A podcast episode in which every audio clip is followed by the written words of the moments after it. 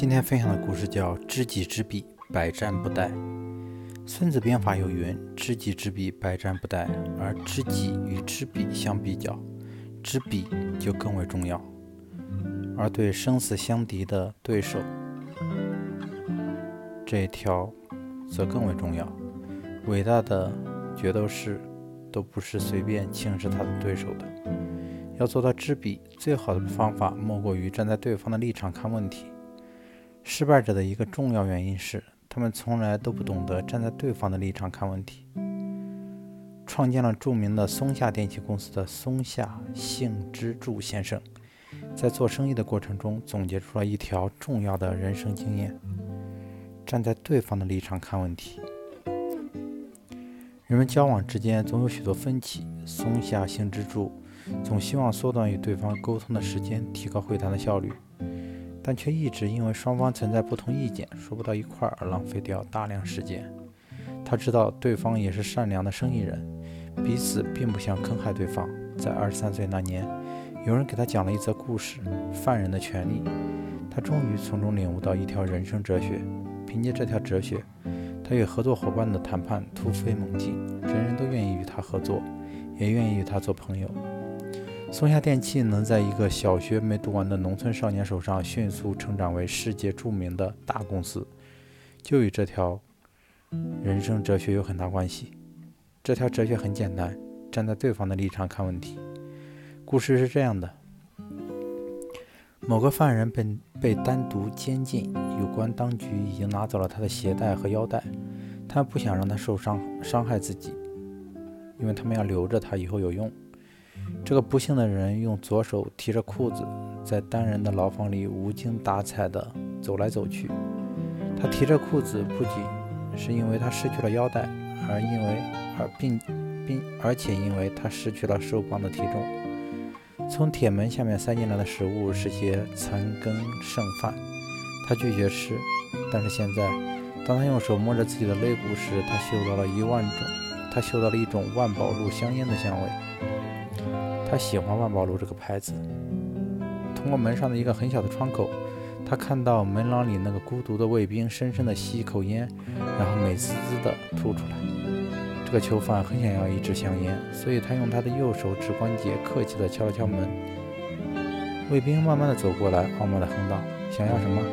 犯人回答说：“对不起，请给我一支烟，就是你抽的那种万宝路。”卫兵错误地认为囚犯是没有权利的，所以他嘲弄地哼了一声，转身转身走开了。这个囚犯却不这么看待自己的处境，他认为自己有选择权，他愿意冒险检验一下他的判断，所以他又用右手食指关节敲了敲门。这次他的态度是威严的。那个卫兵吐出一口烟雾，恼怒地扭过头，又问道：“你又想要什么？”囚犯回答道：“对不起，请你在三十秒之内把你的烟给我一支，否则我就用我的头撞着混凝土墙，直到弄得自己血肉模糊、失去知觉为止。如果监狱当局把我从地板上弄起来，让我醒过来，我就发誓说这是你干的。当然，他绝不相信。当然，他们绝不相信我。但是想一想，你必须出席每一次听证会。”你必须向每一个听证委员会证明你自己是无辜的。想一想，你必须填写一份三填写一十三份的报告。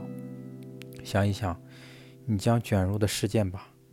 所有这些都只是因为你拒绝给我一支劣质的万宝路，就一支烟，我保证再也不给你添麻烦了。卫兵会从卫兵会从小卫兵会从小窗里塞给他一支烟吗？当然给了他递囚犯点了烟吗？当然点上了。为什么呢？因为这个卫兵马上明白了这个事情的得失利弊。这个囚犯看穿了士兵的立场和禁忌，或者叫弱点，因此满足了自己的要求，获得了一支香烟。松下幸之助先生立刻联想到自己：如果我站在对方的立场看问题，不就可以知道他们在想什么，想得到什么，不想失去什么了吗？于是转变了一下观念，学会站在对方的立场看问题。松下先生立刻获得了一种快乐，发现一项真理的快乐。后来，他把这条经验教给松下的每一个员工。站在对方的立场考虑问题，你会发现你变成了别人肚子里的蛔虫，他所思所想、所喜所忌都进入你的视线之中。在各种交往中，你都可以从容应对，要么伸出理解的援手，要么防范对方的恶招。对于围棋高手来讲，对方好点就是我方好点。一旦知道对方出什么招，大概胜券在握了。当然，有太多的人不懂得如何运用这条规则，这导致他们人生失败的，这是导致他们人生失败的一大原因。可是，也许他们至死都不知道，由于不懂得站在对方的立场考虑问题，他们丧失了许多可以成功的机会，因为没有人教他们。实际上，我们很明白，站在对方的立场看问题，就是《孙子兵法》“知己知彼，百战不殆”的现代运用。站在对方的立场看问题，有助于我们知彼，也大大有益于我们知己。